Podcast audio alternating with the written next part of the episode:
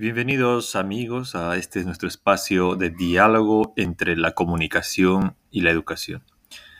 En esta oportunidad quiero hacer una paráfrasis o un comentario de la afirmación de María José Brites en su artículo Periodismo y recursos digitales para una transformación de la escuela, cuando dice, analizando cómo comunicación y educación pueden formar un ente capaz de transformar la mirada de los estudiantes, dotándoles de la competencia de pensamiento crítico a través de las herramientas del periodismo.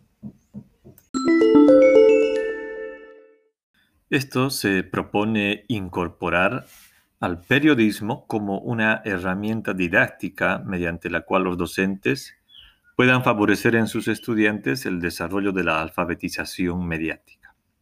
Es decir, favorecer la capacidad crítica y reflexiva de los estudiantes a partir de la comprensión de contenidos periodísticos. Eso también favorece la inclusión activa y participativa de los jóvenes en un mundo conectado y digitalizado. Este, este tema va de la mano aprendizaje basado en proyectos, que fácilmente se puede incorporar y dialogar con esta forma de, aprendizaje y que puede dar mayores frutos. ¿no? Recordemos que el aprendizaje basado en proyectos favorece la investigación, el análisis crítico, el trabajo colaborativo y con esa temática de la incorporación del periodismo como una herramienta todavía se fortalece mucho más.